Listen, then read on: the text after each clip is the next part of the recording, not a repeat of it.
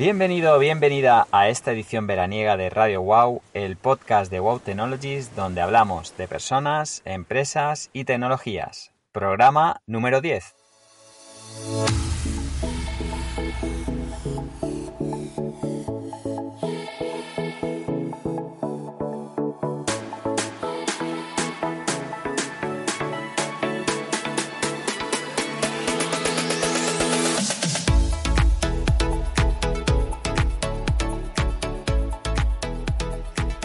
Hola, hola a los fanáticos del podcasting.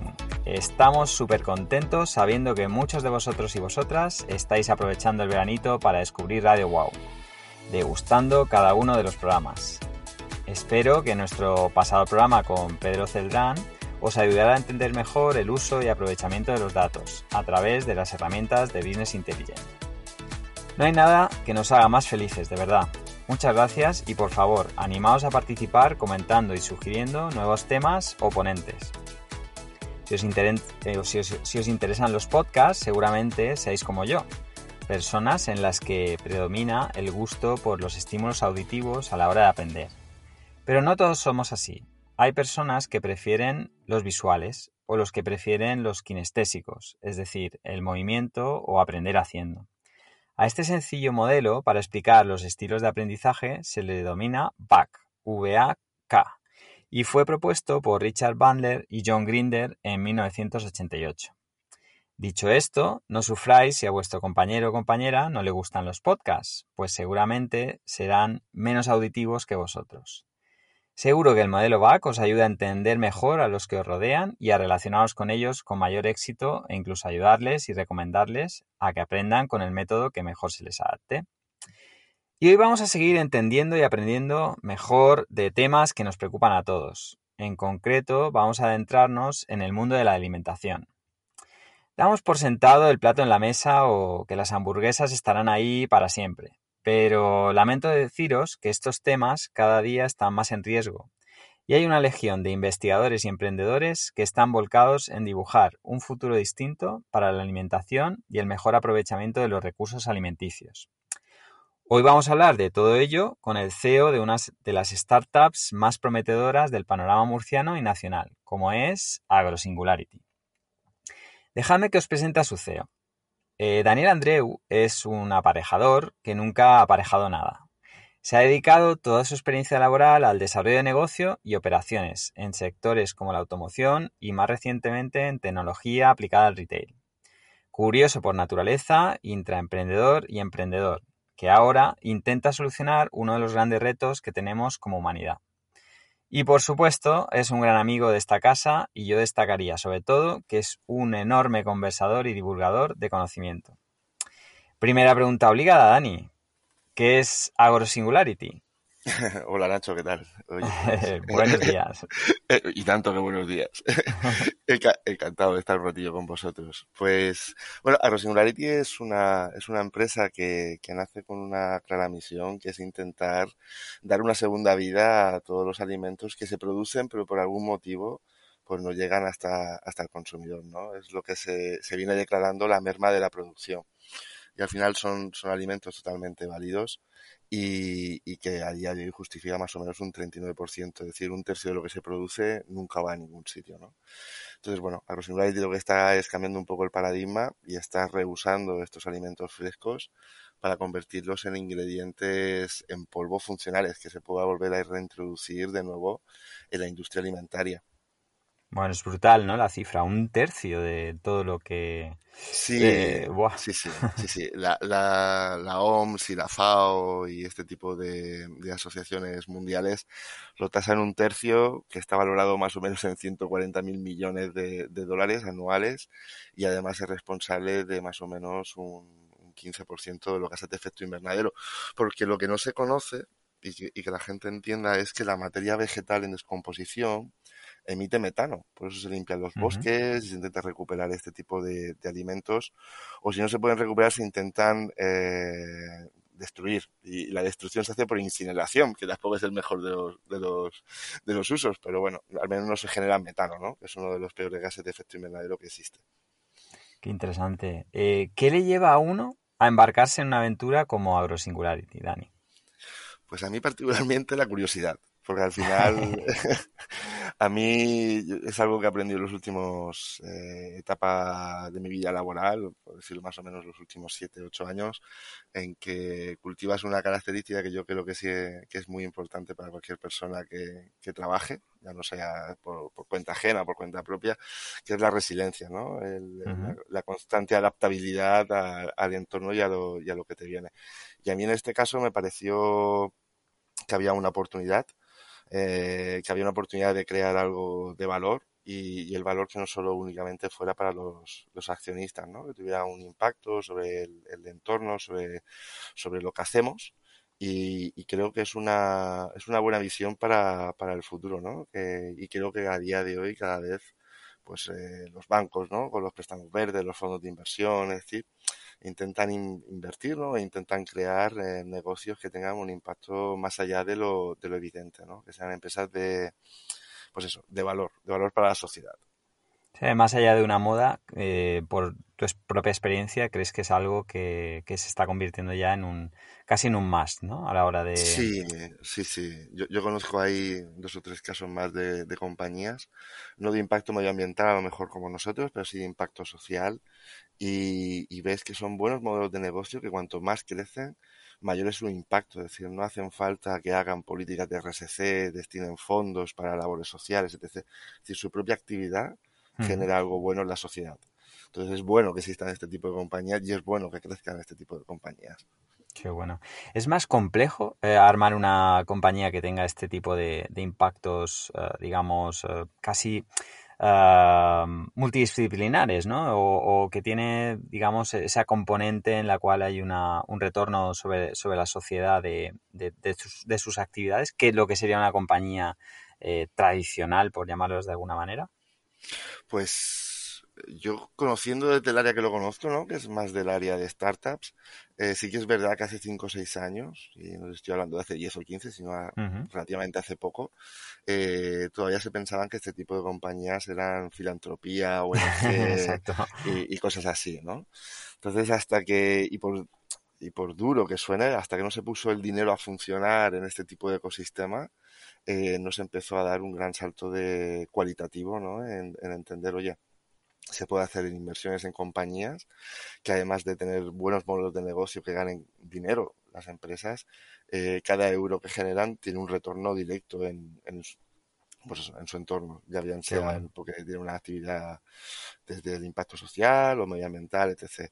Y los inversores han empezado a entender que este tipo de inversiones eh, no son ONGs, no son, eh, no son filantropía y son compañías que, que se estructuran para, para generar pues eso, un, un, retorno positivo en la sociedad. Y yo creo que, y, como pequeños inversores, ¿no? Que en algún momento somos, si tengo que poner un euro en algún sitio, prefiero ponerlo en una compañía que sé y me demuestran que están haciendo algo por el, por, el bien común, ¿no? Más allá del bien unipersonal de la, de la SL o la, o la SA, ¿no? yo, lo entiendo, yo lo entiendo así, ¿no? Parece, parece sencilla la decisión, pero luego no es no es tan sencilla como todo en la vida. Sí, no, sé si coincides conmigo, pero yo siempre he sido mucho de decir que, bueno, que lo, más importante eh, en un modelo de negocio es, generar eh, beneficio, no, a ver, no solo económico, sino en cualquiera de, sus, facetas, ¿no? Pero que esto es imprescindible, o sea, es como tú generas el beneficio y luego reparte o úsalo eh, en, fines sociales, si quieres el 100%, pero la máxima de un modelo de negocio es que, que aquello funcione, ¿no? Sí, bueno, al final em, la imagen lírica de una empresa que hace el bien por el bien y que eso al final está bien, pero lo dices tú, tiene que ser modelos de negocio que funcionen, que generen valor y a ver, como todo, ¿no? Cliente contento, empresa contenta y en este caso y en el nuestro, si la empresa está contenta y el cliente está contento, pues el medio ambiente está contento, ¿no? Porque perdura el modelo y escala el modelo. Fantástico. Bueno, Dani, eh, ¿Por qué todo lo que conocemos y damos por sentado en torno a los alimentos podría llegar a su fin si no tomamos medidas urgentes? ¿Es, esto tan dramático como, lo pintan? Suena apocalíptico, pero es así. Al final hay uno de los recursos que, el único recurso que tiene la, especie humana, eh, que no puede comprar, vender o fabricar de momento, es el tiempo. Y el tiempo pasa. Y, y, parece mentira, pero la época del antropoceno, que es eh, desde que el ser humano apareció en la Tierra, pues podría llegar a su fin, y parece apocalíptico, en los próximos eh, siglos, porque básicamente, eh, pues bueno, estamos esquilmando los recursos que nos da, que nos da la Tierra, que nos proporciona el modelo de vida que tenemos, y, y si no tomamos medidas urgentes, eh, y drásticas sobre todo pues puede pasar eh, pues eso que llegue a, su fin no eh, yo, yo, te doy siempre yo siempre doy dos datos para que veas cómo está construido el sistema alimentario en Estados Unidos el 75% de la superficie agrícola disponible es para cereal para darle de comer a un animal o bien a una vaca, a un cerdo o a, una oveja. Y en Europa no se queda mucho más atrás. En Europa estamos en torno al 60-65% de la superficie total agrícola destinada a cereal de, de alimentación animal, ¿no? Entonces, no es sostenible que nosotros usemos, pues en Estados Unidos, dos tercios prácticamente de la superficie disponible para dar de comer a un animal, que luego ese animal hay que gastar unos recursos hídricos inmensos para que se pueda alimentar, para que después no lo comamos, ¿no? Entonces, yo creo que hemos eh, sobreexplotado los recursos. Todos los años existe lo que se llama el, el Overshoot Day, ¿no? Que es el día en el que al planeta se le acaban los recursos para dar de, para sustentar a la humanidad, ¿no? y, es curioso porque en el 2019, prepandemia, esto sucedió en, en julio, más o menos, eh, y en pandemia ha sucedido en agosto, es decir, estando toda la humanidad encerrada en el planeta, en su casa, nada más que le hemos dado un mes más de vida al, al para que se recupere, ¿no? Para que se regeneren los recursos eh, que tenemos. Oh. Es curioso, pero yo creo que, tenemos que cambiar un poco la, modalidad, ¿no? En que yo, claro, soy... ahí va yo, ¿no? A preguntarte, oye, ¿qué, ¿qué, es lo que falla aquí, ¿no? La manera en que nos alimentamos, la, la forma de industrializar el proceso, los actores, los consumidores, o sea, eh, me imagino que hay parte, parte de cada uno, ¿no? Sí, al final eh, parece una tontería, pero eh, el COVID ha sido una pandemia horrible, pero es que todos los días se van 800 millones de personas a, dormir con hambre, ¿no? Y, tomando el dato al principio, si un tercio lo tiramos, algo no está funcionando, ¿no? Luego los países en vías de desarrollo son los países que son más eficientes en, en cultivo, porque al final son países que comen poca carne, eh, que tiene una, variedad, eh, tiene una dieta muy variada en cereales y, verduras y hortalizas.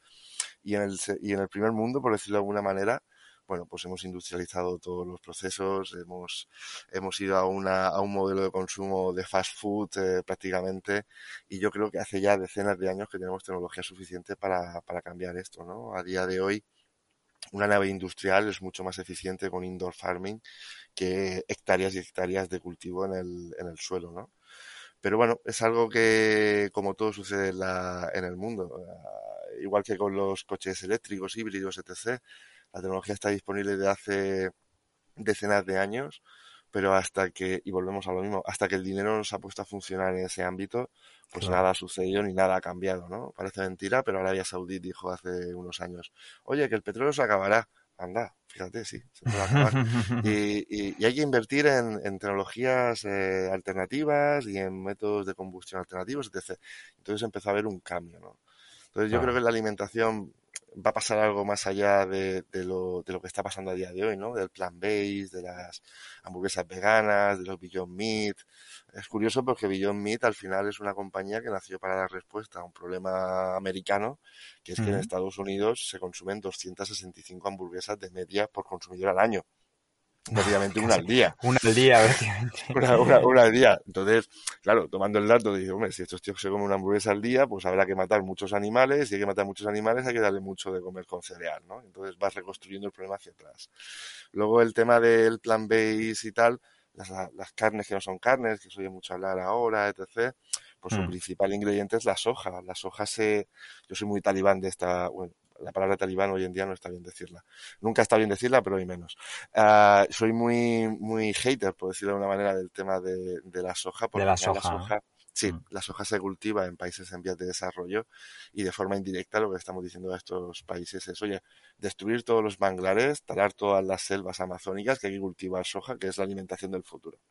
Yo creo que claro la humanidad tiene un problema y es que somos de extremos, ¿no? vamos, vamos, de, vamos de uno a otro, de, blanco a negro, sin, sin pararnos mucho en la escala de grises. Y yo creo que, en un país como España, que es líder europeo en producción de, muchas hortalizas y muchos vegetales, yo creo que tenemos la oportunidad, al menos desde lo que conocemos y de donde somos, de empezar a, cambiar las cosas. ¿no? claro, ahí, ahí, va, ahí va yo, Dani, un poco a preguntarte también por, a ver, eh, lo primero es que el cartel de los vegetales, ¿no? Esto muy típico de abuelas y madres. Eh, primero comete los vegetales y, luego ya veremos si te doy postre, ¿no? Es decir, como, como que a los niños de per, se les cuesta comerse las, las verduras. ¿Por, ¿Por qué tienen ese cartel? Es decir, si estamos hablando de todos esos problemas que, que nos genera la carne, quizá hay un elemento también hay un poco cultural, ¿no? El hecho de que todas las verduras pasen a tener un papel distinto, al menos, no sé. Yo creo, yo creo que ahí hay un, un tema de programación neurolingüística, ¿no? neuro, mejor que lingüística, neuroolfativa, ¿no? Porque ¿tú, tú conoces alguna verdura que hervida huela bien, porque yo no. a un niño de tres o cuatro años meterle una, una coliflor o un brócoli que primero ha servido y tal y lo ha olido. al final el ser humano está programado para sobrevivir y los olores raros son un indicativo de, peligro, ¿no? De, de Claro, No acercarse, pues eh, podría ser. Hay, hay muchísimas marcas que ahora están trabajando en hacer snacks, gusanitos, etc. Es decir, eh, comidita que a los niños les encanta y que se comen a puñados, pero que sea de, de verdura y además no sepa verdura, ¿no? O, o hmm. quesos que, que, estén hechos sin queso y que se hagan a base de coliflor. Eh, es decir, podríamos seguir hablando de trampacto. Hay gente que no come atún porque es un sabor muy, a lo mejor eh, muy, muy duro, ¿no? muy marinero. sí, muy, muy, muy, marinero, efectivamente, pero ya hay trampastojos que se hacen con tomate. Eh, bueno, hay una cantidad de hamburguesas que hay muchas hamburguesas veganas, no símiles de carne, sino veganas realmente, que están hechas con berenjena, que están hechas con, con brócoli, con espinaca, etc. y están muy buenas, ¿no?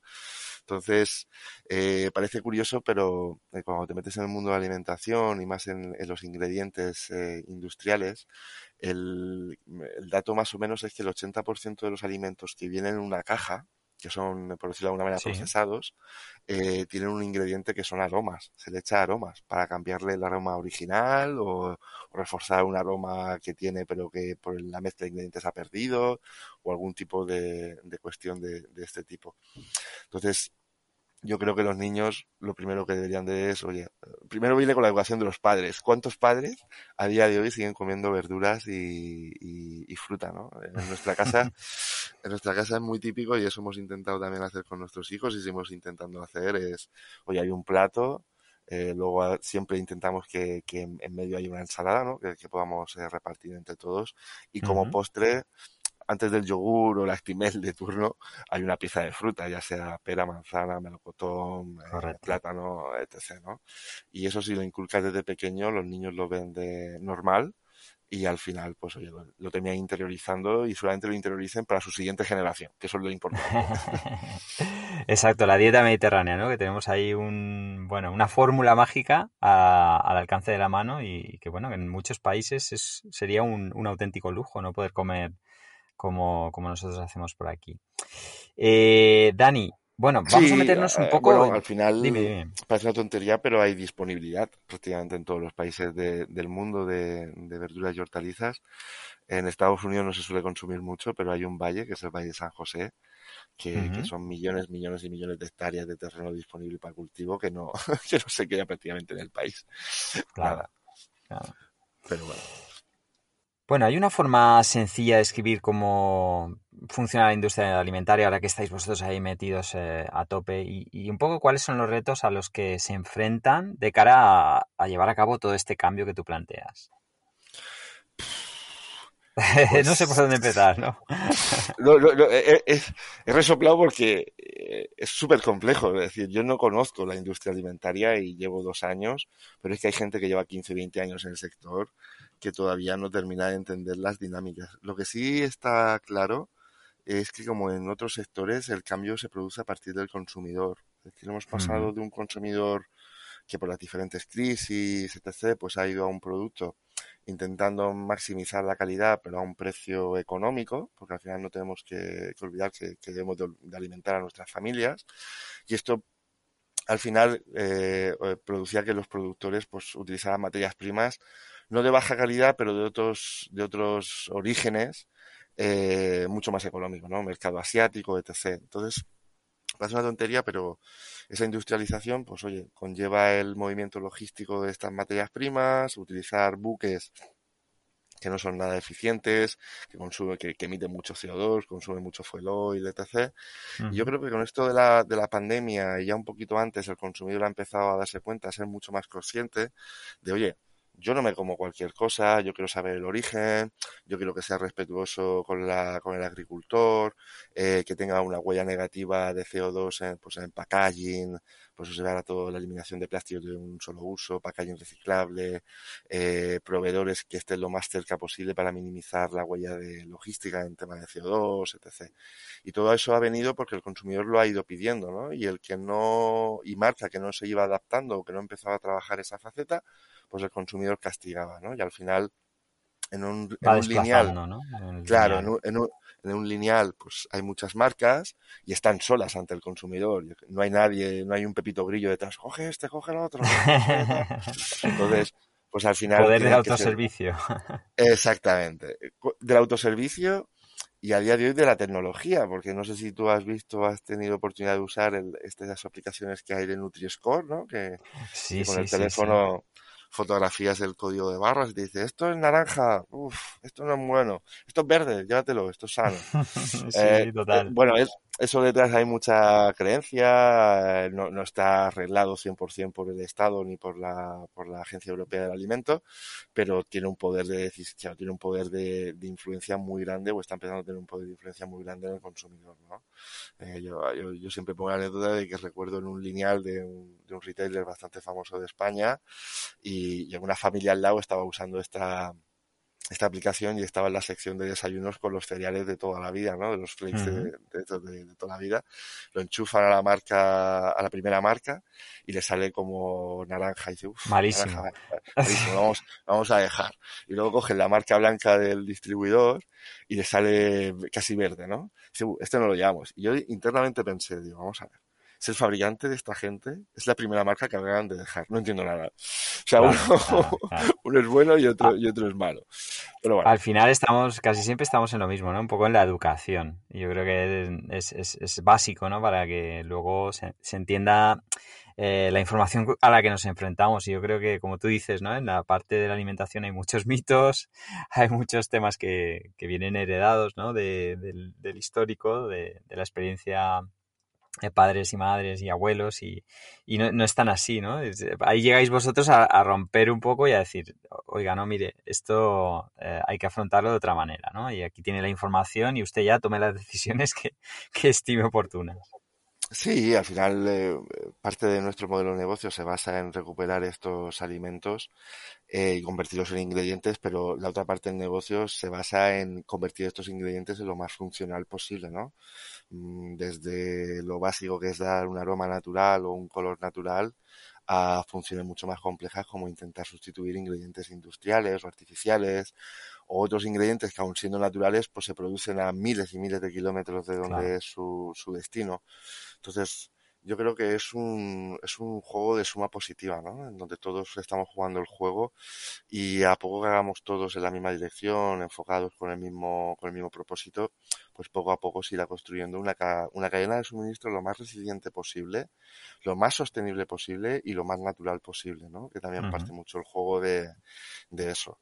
Y entre todos, porque al final esto es un juego de, de muchos años, pues intentar ir cambiando el, el paradigma, ¿no? Hace poco, hace poco vi un, un, documental de una famosísima marca industrial que lleva con nosotros pues ciento y pico de años, eh, que, que, son los inventores del teflón, y, y, a sabiendas habían contaminado el 98% de los seres vivos del planeta seres vivos, no los humanos, seres vivos, se dice pronto.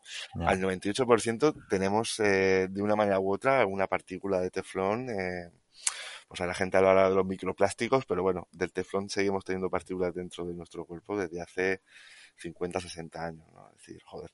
Y, esta gente, ¿podríamos haber vivido sin el teflón? Y yo, yo creo que sí. Si no pasa nada porque se nos pegue la tortilla un poquito o, el huevo. Yo creo que el, que el, beneficio de no haberlo inventado a, a, nivel humanidad era mucho mayor que el beneficio económico de esa empresa, ¿no? Claro. Unitariamente. Pues eso digo que es un juego de, suma positiva, ¿no? De, estar todos alineados. Y yo creo que ese es el gran trabajo, ¿no? Alineados los gobiernos, con ayudas, políticas, ayuda, alineados las empresas, alineados los, eh, los distribuidores, los minoristas, el consumidor, todos. Bueno, y, vamos a hablar de, del campo, ¿no? Es un tema que siempre se ha utilizado de manera muy demagógica, pero que nos, nos pillaba como muy de cerca, ¿no? Sobre todo en esta zona donde, donde vivimos, en el Levante. Llévanos un poco de paseo al bancal, ¿no? y, si puedes, comparte con nosotros qué preocupa y, qué, cuál es el sentido de los agricultores en, estos días también de, transformación. Bueno, yo el, pequeño agricultor, eh, para poner en contexto a los oyentes, eh, efectivamente el levante español es eh, la huerta de, Europa, eh, ha sido así, pero a nivel de, números, eh, por ejemplo, España es el productor número uno del mundo de brócoli fresco o el segundo productor del mundo de alcachofa, ¿no? que son verduras bastante, bastante mediterráneas, aunque el brócoli en España no existía hace 40 años, se importó la semilla de Japón, pero se ha convertido en uno de los grandes referentes a nivel, a nivel mundial. Pero es que en Murcia, se producen el 12% de los brócolis frescos que se venden en el mundo. Eso es una pasada en una región tan pequeña, ¿no? Cuota de mercado brutal, ¿no? claro, en una región tan pequeña ya te puedes imaginar cómo es el tipo de, agricultura. Es intensiva, pura y dura. Es decir, em, cuando alguien en, por la zona te dice, no, yo tengo, eh, me lo invento, mil hectáreas de, cultivo disponible. No es que tenga mil hectáreas de terreno, es que ese terreno a lo mejor de 100 lo cultiva 10 veces al año. Entonces la capacidad productiva es de mil hectáreas ¿no? anuales. Entonces el pequeño agricultor ha ido desapareciendo, se ha ido agrupando en, cooperativas o en OPFH, que son la, la Unión de Productores Hortofrutícolas, o ya en, en, última instancia grandes corporaciones, grandes multinacionales que se han ido incorporando al, al segmento, ¿no? Y, y, ya más recientemente, pues operaciones corporativas de, de pues eso, de private equity, comprando varias compañías y refundiéndolas en una misma.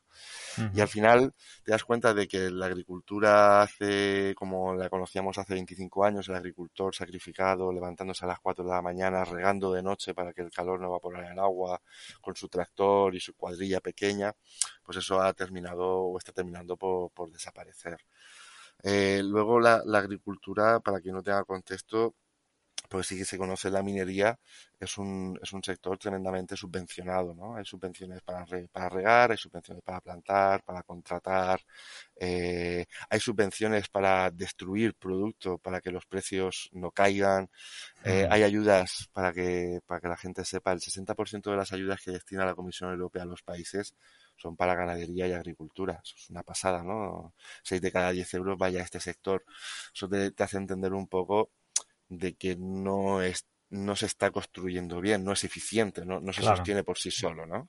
Y si a eso le sumas eh, casos dramáticos de, de, como se le viene a decir, de econocidio, ¿no? De, del Mar Menor, aquí en Murcia al menos, y en otros sitios, eh, bosques, etc., pues algo, algo no se está haciendo bien, ¿no? Entonces, cuando tú vas a hablar con, el agricultor que aún queda eh, de la antigua usanza, son, empresarios que, más o menos tienen hechas las cuentas todos los años, saben el dinero que van a recibir por su actividad, saben el dinero que van a recibir de ayudas, de los seguros agrobancarios y más o menos este problema le preocupa poco. ¿no? Cuando lo escalas al, al nivel siguiente, más industrial, eh, no deja ser pues es una actividad económica, tienen números, tienen un, una, una merma estructural de un 6, 7%, 8%, y, y, soluciones o ayudas eh, como nosotros, como AgroSingularity, se pueden integrar fácilmente porque están dispuestos a invertir, ¿no? Esa es la gran clave, ¿no? Estamos dispuestos a invertir en que esto no siga sucediendo y vamos a invertir en montar este tipo de líneas o a innovar en este tipo de sistemas de recolección o de procesado, etc., para que tú puedas aprovecharlo, aunque nosotros lo consideremos como merma, como un producto válido para que tenga un, retorno económico sobre nosotros, ¿no? Entonces ahora se están empezando a, trabajar, date cuenta que las soluciones que ellos siempre habían tenido es, uno, no lo recojo, lo remuevo con el tractor, abono y compost para la tierra. Pero bueno, ahí hemos invertido millones de litros de agua y, tiempo y dinero en que eso creciera. Segundo, bueno, viene mi amigo el ganadero, se lo lleva y le doy de comer a, las cabras y a los cerdos. No es la mejor solución, pero me quita el problema de encima, ¿no?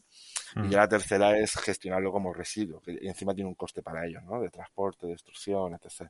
Entonces nosotros nos colamos eh, por encima de las dos primeras que he comentado como una solución de, valor. Y ahora se está empezando a trabajar con muchos de ellos en, reincorporar esas mermas como ingrediente en un producto terminado que ellos puedan vender. Porque eh, yo siempre doy el, ejemplo de la lechuga. Cuando nosotros eh, cultivamos lechuga, la lechuga pesa pues no sé, un kilo ochocientos, dos kilos en el campo, pero lo que tú ves envasado en el, en el supermercado pesa 300, 400 gramos. Todo lo que hay en medio se tira, se, tira ¿no? Hay, nosotros conocemos a un solo proveedor que tira al mes eh, cerca de 48 millones de kilos de hojas de lechuga, simplemente por el proceso de recorte.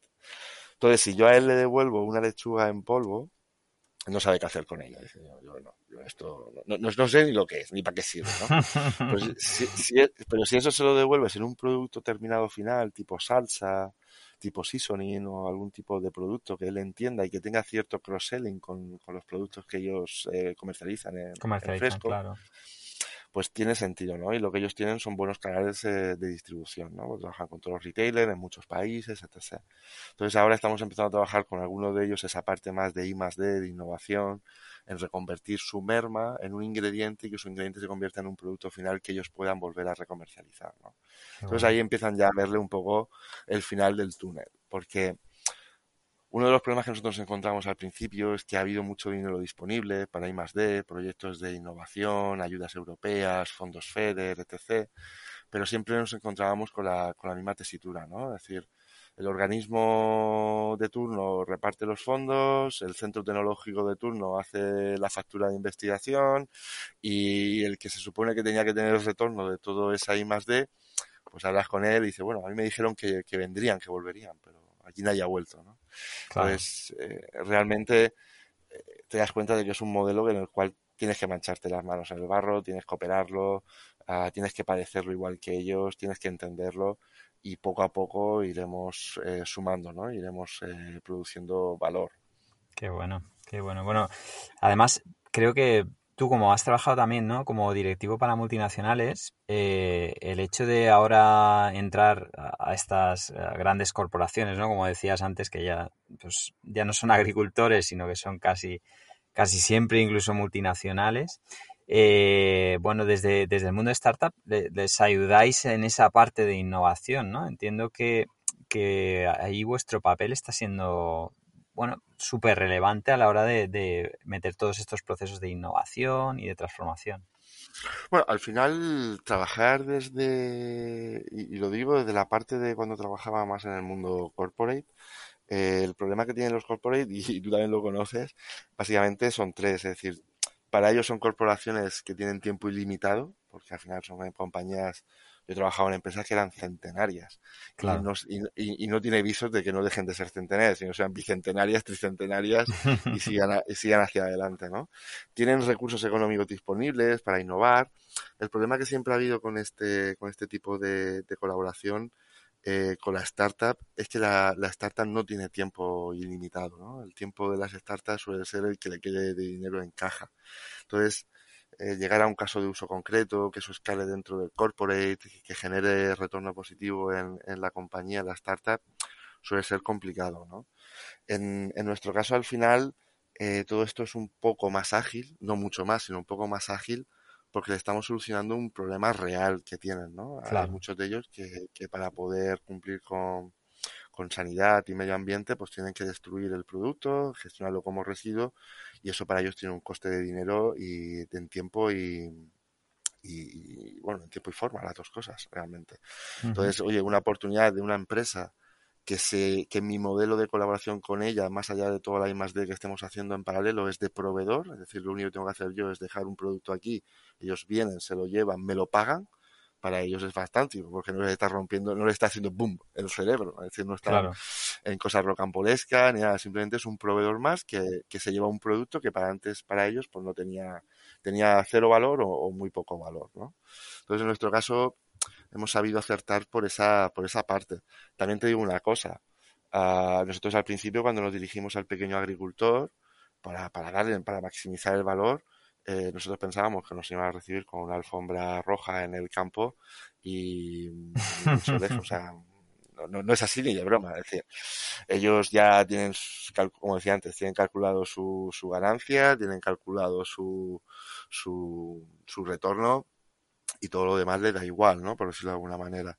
Entonces, ostras, pues si a este, si a este le importa poco, a los otros que son más grandes le va a importar aún menos. La suerte es que los que están por encima de ellos en, en, producción, ¿no? en volumen y en innovación, pues son grandes empresas que, que, entienden ¿no? estos modelos de negocio, que entienden, eh, son empresas de céntimo y, saben que cada céntimo que recuperen pues impacta directamente en el, en el EBITDA, ¿no? Tú le hablas a un pequeño agricultor de, de vida, de, de una cuenta de resultados y dice, no sé, lo que tengo aquí en la libreta. Esto sale, esto entra, esto lo que tiene.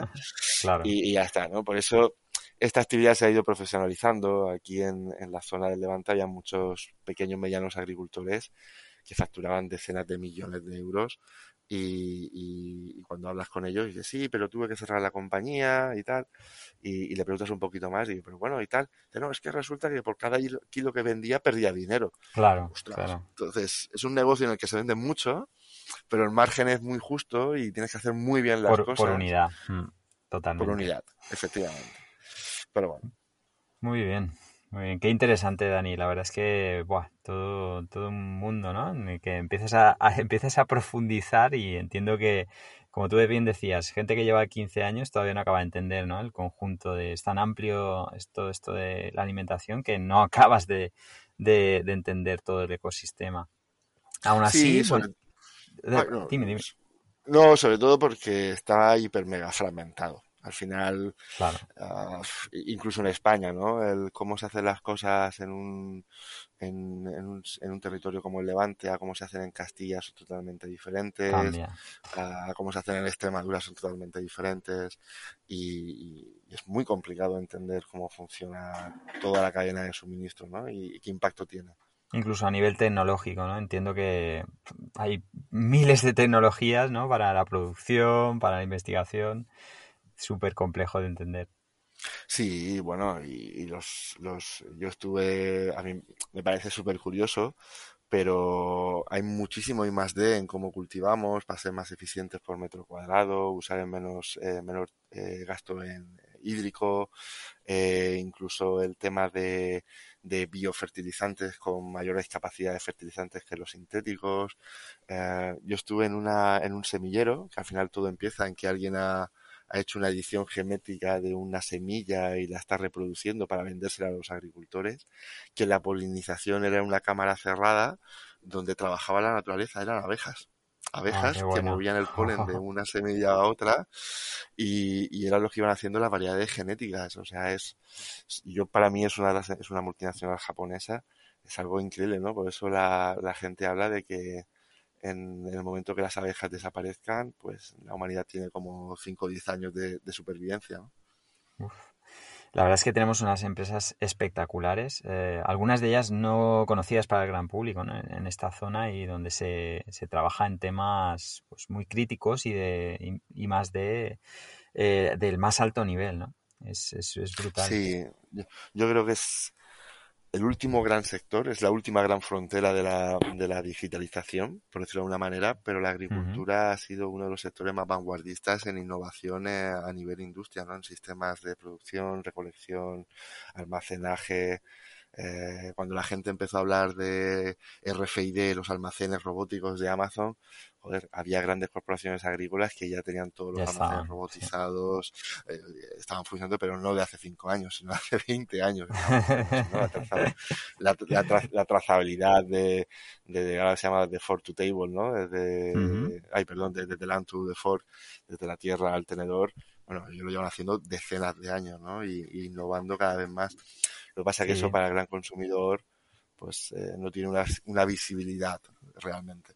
Sí, siempre además con unas con unas reglas, eh, unas regulaciones mucho más estrictas ¿no? que cualquiera de los sectores, con lo cual les ha llevado siempre a, exigirse el máximo. Muy bien, eh, Dani, ¿tú, tú que eres un gran apasionado de los libros, bueno, para un poco para finalizar eh, esta, esta parte, ¿recomendarías algún, no sé, libro, podcast o cualquier otro formato para que los oyentes que les interese sigan documentándose? Yo en podcast sería infinito la lista. tú, lo, sabes, yo tú lo sabes, yo escucho muchos podcasts. Eh, yo vivo en una ciudad que está a 50 kilómetros de la oficina y, hace ya años que dejé de escuchar Spotify y la radio. Básicamente escucho podcast pero si tuviera que recomendar alguno, pues eh, yo que sé, desde el que le guste el mundo de empresa, pues eh, tienes el de Gau, este que estamos escuchando, a mí me gusta mucho. Eh, esta mañana venía escuchando el, de, el del compañero sobre, la, sobre las ventas. Ah, el Eduardo, sí, el, Eduardo. Luego escucho de startups, pues hay un ecosistema entero, ¿no? Desde el de Lanzadera, de Seed Rocket, de Ignique, de la gente de Barcelona, eh, hay uno que me gusta mucho que se llama Outlanders, que también es sobre personas curiosas, etc. Y sobre libros, este verano ha sido bastante prolífero, porque empecé en junio leyendo un libro, bueno, por un por, por una motivación mía personal a nivel de empresa, ¿no? Sobre el tema de las disfunciones de equipo, etc. Y, me leí las cinco disfunciones de un equipo de Patrick Lencioni. Muy bueno. Ah, aparte, tú, me lo recomendaste. El luego es Luego me he leído un, un, libro que es como una serie de entrevistas a François Michelin, que se llama Empresa y Responsabilidad.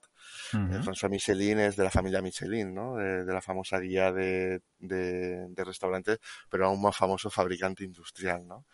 Y, y, es, un, es un libro que la verdad que yo recomiendo bastante. Lo escuché recomendado por otra persona en un podcast, que era el, uno de los fundadores de TwoFinder, el buscador este para los e-commerce.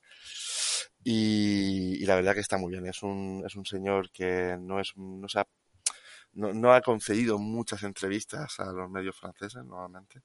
Y, la verdad que, tiene cosas de, de mucha coherencia que dices, ah, pues sí, sí, bueno, tienes razón, es verdad, bueno, esto sí, sí, tiene sentido, pero son cosas de esas que dices que pasan muy de, muy de refilón, pero luego profundizas y tiene, tienes razón.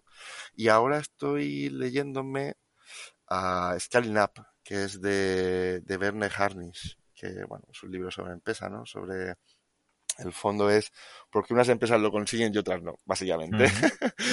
siendo, mismo modelo, siendo el mismo modelo de negocio en sectores parecidos, con tecnología diferente, es decir, que no hay aparentes diferencias, porque unas sí lo consiguen y, otras no lo consiguen, ¿no? El, el famoso 0 a 1, ¿no? Para sobrevivir sobre todo. Qué bueno, qué bueno. Bueno, pues eh, vamos, vamos ahora a conocer un poquito más a, Dani, ¿no? Con el famoso cuestionario Wow. ¿Estás, estás preparado? ¿Hay cuestionario? No sabía.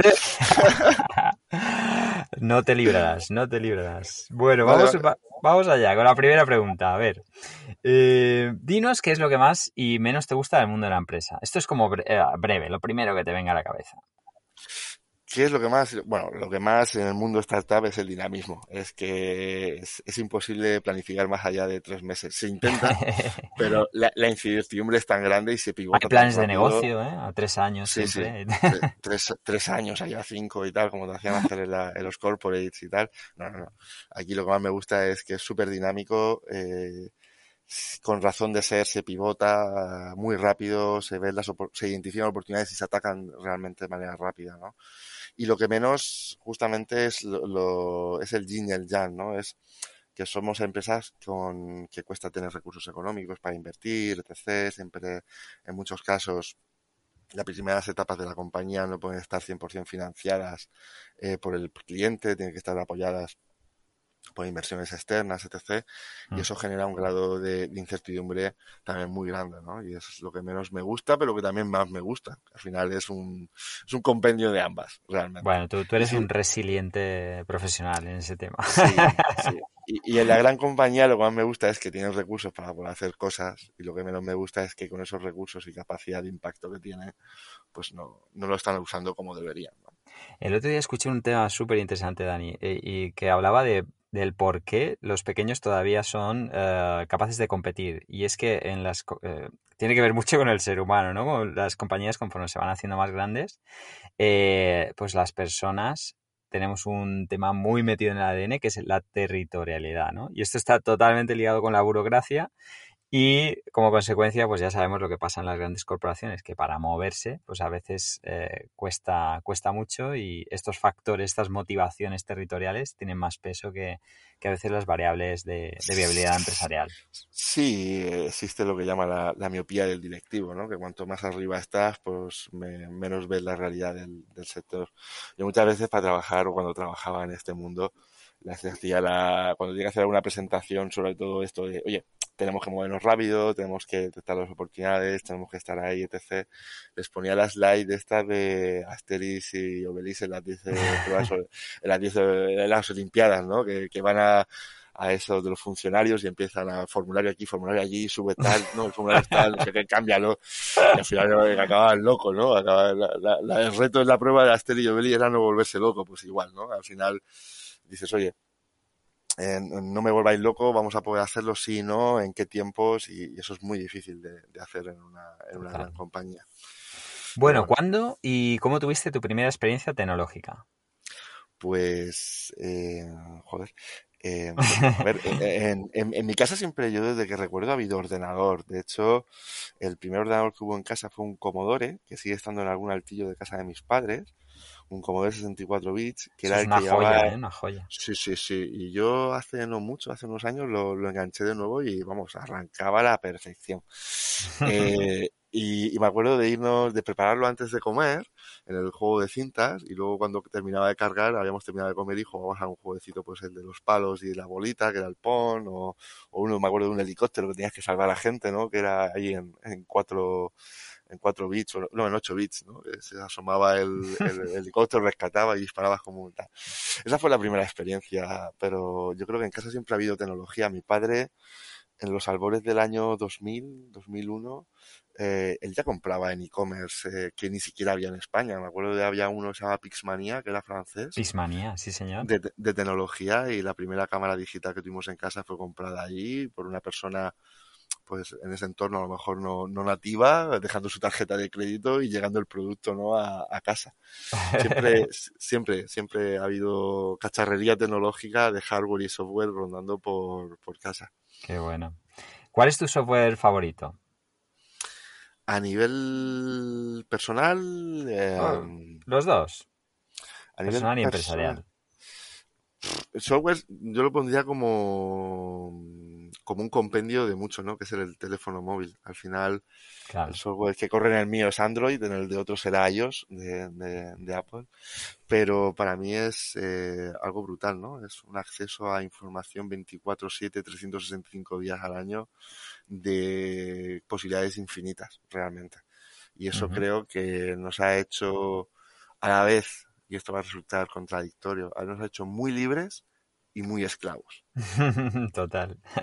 Nos ha hecho muy libres de poder hacer muchas cosas en muchos momentos y nos ha hecho muy esclavos de, muchas cosas en muchos momentos. Y a nivel empresarial, igual, el móvil, el Al final, sí, pues, te da acceso prácticamente a todo lo que necesitas para poder trabajar en La movilidad como software. Sí, la novedad como software, ¿no? Eh, y de hecho, yo creo que hay cada vez más compañías, en las grandes, está el concepto de bring your own device, es decir, nosotros no tenemos un dispositivo homologado, trae el tuyo, te lo configuramos, tanto móvil como ordenador, y trabaja con el que tú quieras y más como te sientas, ¿no? ¿Cuál es tu personaje tecnológico favorito? actual o, o, o, estelar. Futuro, futuro. bueno, todo el mundo diría los, eh, los más y tal, no sé qué.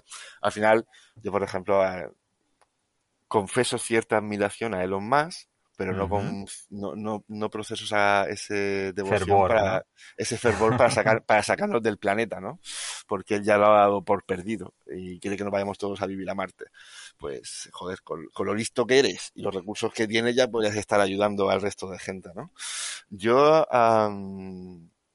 yo diría Bill Gates, pero diría el Bill Gates de los últimos 10 años que es el Bill Gates eh, preocupado por, por el planeta, eh, invirtiendo centenares de, de, millones y miles de millones de dólares en solucionar problemas que para él son ineficiencias del sistema, ¿no? Como el sistema de alcantarillado o de aguas fecales en África, para que no haya, para que no se muera la gente por diarreas, que todavía es fuerte, pero sigue la gente muriendo por diarrea.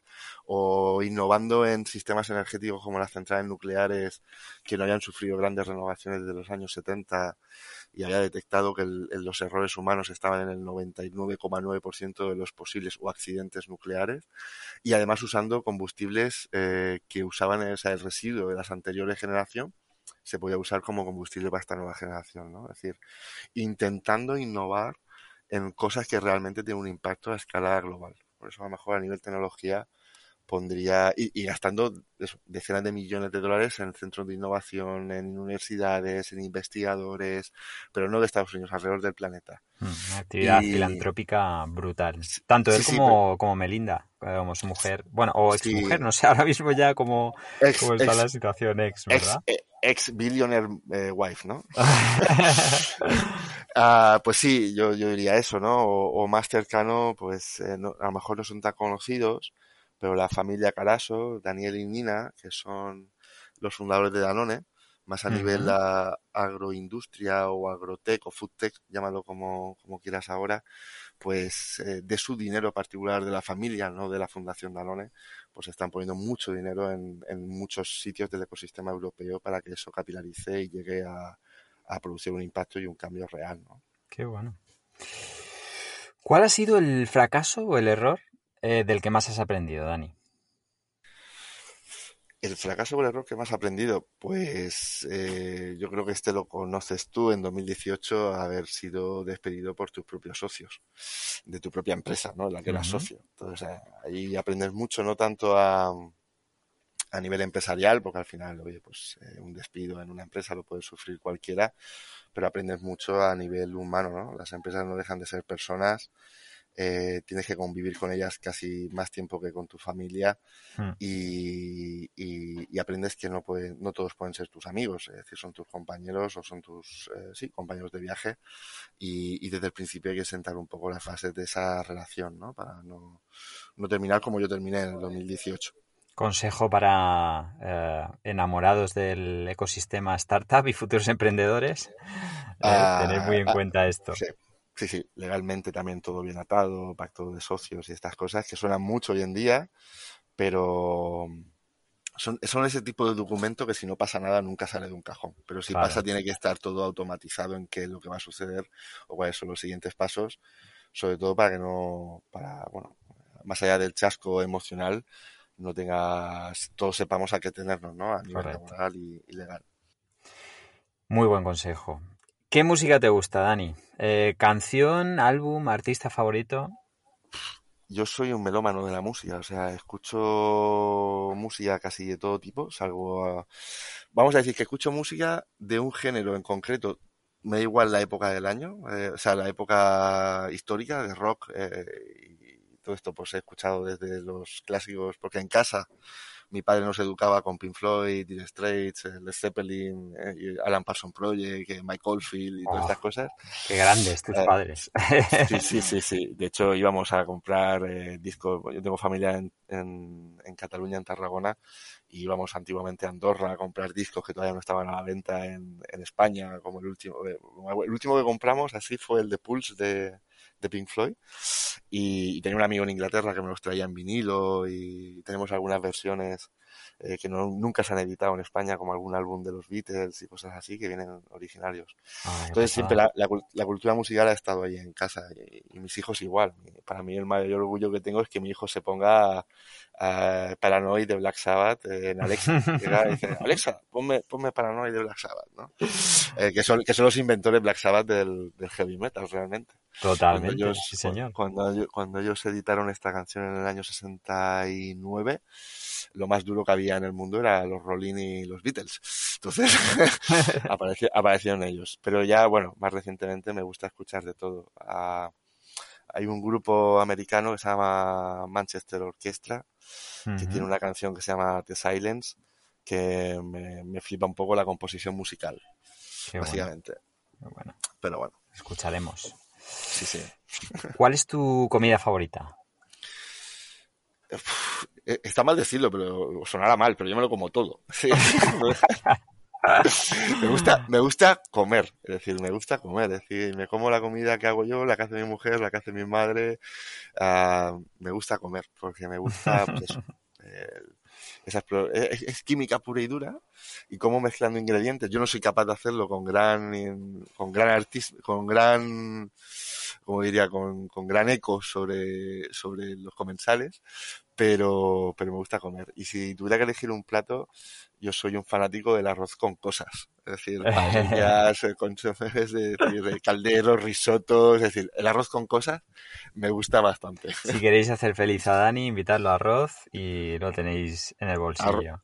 Arroz, con cosas, igual las cosas que sean. Muy bien, bueno, atento porque aquí el amigo Eduardo Roser te dejó una preguntita, ¿eh? Que, que, se las trae. Dice, pregúntale si podría confesar algo que no le haya contado a nadie y que procure que sea divertido, o sea, casi nada. Pues... pensársela. Eh, a ver, Pondré una anécdota de cuando todos hemos sido jóvenes y todos hemos salido por la noche y todos hemos vuelto a casa un poco perjudicados. Eh, yo, yo, vivía con mis padres y, yo siempre tenía la costumbre, porque mis padres vivían en un edificio que delante tiene un jardín muy grande. Y esto que hice, bueno, voy a orinar aquí antes de subir, así no monto pollo en el, en el aseo y enciendo luces y, si no atino y digo ahí una tama. Siempre hacía en, el arbolito de turno como un perrito. Ahí siempre tenía mi árbol para hacerlo. Y, y yo no sé qué estaría pensando, que esa noche, eh, pues, yo creí que hice eso, pero realmente lo que hice fue orinarme en la esquina de mi habitación. Con tan, más resultado que por aquel entonces, eh, bueno, por aquel entonces no, y sigue habiendo tarima en casa, que se bufó la, se bufó la tarima, ¿sabes? Y, y al día siguiente entra mi padre y dice, pero, pero ¿qué ha pasado aquí? La tarima ahí levantada, bufada, y digo, yo qué sé, papá. Y, por aquel entonces tuve la suerte de que justo en el, en el no, no, no, en el umbral de la puerta había una máquina de aire acondicionado que no funcionaba muy bien y cuando funcionaba pues condensaba y caía agua. Y yo, papá, el aire acondicionado que está fatal, que está botando toda la noche. y ha bufado al suelo. Y yo creo que, vamos, no se lo creyó ni de broma, pero bueno, yo me quedé tan tranquilo, tan pacho diciéndoselo. Ay, qué bueno, Te, voy a contar yo una rápida eh, a, tenor a esto, y es que el otro día mi mujer y mi hija se metieron en un baño público de estos que tienen autolimpieza y por algún error electrónico aquello anunciaba que, que estaba en verde, pero realmente estaba a punto de iniciar el proceso de limpieza. O sea, eso, eso me pasa a mí. Se quedaron las dos. Eso, eso me pasó a mí hace muchos años en, en un hotel en, en, Granada que me dice un compañero, oye, ten cuidado porque estos aseos son los aseos estos electrónicos, estos de que lleva la cánula que echa el agua, que te limpia el culete y tal, que son como los japoneses. Y digo, ¿en serio? Y dice, sí, sí, pero úsalo estando usándolo. Y yo que este que me está diciendo tonta. Me voy para allá, le pongo a funcionar el aseo, y una, el, aseo, el techo mojado, ¿eh? que fuerza sale el agua esa, macho, salió el, agua por, por, el techo, mojando la, el aseo entero, la habitación, no se paraba porque no detectaba ningún cuerpo encima. La tecnología, la tecnología. Sí, sí, sí que yo que no atinaba a sentarme, yo, hostia, ¿cómo voy a sentar con los pantalones? Me tendré que bajar los pantalones y bajando los pantalones con el culo al aire para ver hacía hueco en el aseo. Bueno, bueno, un desastre. Ay, qué bueno, qué bueno. En fin, bueno, ¿y qué pregunta, cómo se lo dejas al siguiente invitado? ¿Qué pregunta te, eh, te gustaría que contestara? Hombre, yo diría que contestar esta misma, porque para, terminar, un poco riéndonos todos siempre es bueno. Pero si tuviera que hacerle una, una pregunta, uh, y sin saber quién viene, por supuesto, ni, ni a qué se dedica, eh, yo, yo, pondría una... A, mí me preocupa bastante decir, los efectos de, de mariposa, es decir, cosas que pasan al otro lado del mundo, cómo ese retorno nos va a llegar a nosotros, porque siempre nos va a llegar a nosotros. O sea, indudablemente nos va a llegar a nosotros. Y, y una de las cosas que últimamente me preocupan mucho es el tema de la, de la educación. mis hijos son muy pequeños, están en esa, son preinfantiles, por decirlo de alguna manera, no tienen ese impacto todavía, pero lo van a empezar a tener en breve y me preocupa bastante el cómo educamos a las, a las siguientes generaciones. Y yo la pregunta que le haría al siguiente invitado es cómo ve la educación, yo no voy a decir de aquí a 15 o 20 años, sino dentro de 5 años, ¿no? Algo serio. Algo muy bien, muy bien. Fantástico, querido Dani, eh, muchísimas gracias por este ratito maravilloso. No sé si te lo había dicho ya antes, pero bueno, eres, eres lo más cercano que conozco a un, polímata. Eh, y, bueno, para todos aquellos que, quiera, que quieran con, consultar, contactar con Dani para, bueno, que les hable de, todos estos ámbitos de, de, conocimiento que él, que él domina, eh, lo tenéis disponible en agrosingularity.com y bueno, él es muy activo también en las, en las redes sociales. No sé cuál, cuál es la que ahora tienes más LinkedIn. activa en LinkedIn, ¿no? LinkedIn, link, link. Muy bien. LinkedIn. En, muy Twitter, en Twitter estoy como la vieja del visillo. Como la vieja del visillo, hay más, más para mirar un poco y, y me retiro enseguida. Muy bien, pues oye, yo creo que hemos aprendido un montón y, y nos hemos puesto al día en, en bueno, en qué, es, qué es lo que se está moviendo en, en el mundo de la alimentación y que haya empresas tan, tan, eh, bueno, pues innovadoras como, como la vuestra eh, es la verdad un motivo de orgullo y que sigáis así y podamos en un futuro volver a, a entrevistarte porque tenéis algún, algún bombazo entre manos, ¿no? Que estoy seguro de ello. Bueno, po poco a poco. Nosotros nos, como ahora no, me pongo en el mundo más frío, nos, nos conformamos con seguir el plan. Muy bien, querido amigo, que tengas un gran verano y muchísimas gracias por, por estar por aquí. Igual que a vosotros, un abrazo. Esperamos que os haya gustado y, por supuesto, como siempre, daros las gracias por el tiempo que nos habéis dedicado a, a la escucha. Podéis escribirnos a podcast.wowtechnologies.com si queréis que entrevistemos a alguna persona en concreto o toquemos algún tema en particular. Recordad que nos podéis encontrar en la web de wowtechnologies.com o en la red de LinkedIn. Darle al like en iVoox o al corazoncito verde en Spotify y así nos ayudaréis a seguir dándole difusión al podcast. Que tengáis unos días estupendos mientras llega el siguiente podcast y que la tecnología os acompañe.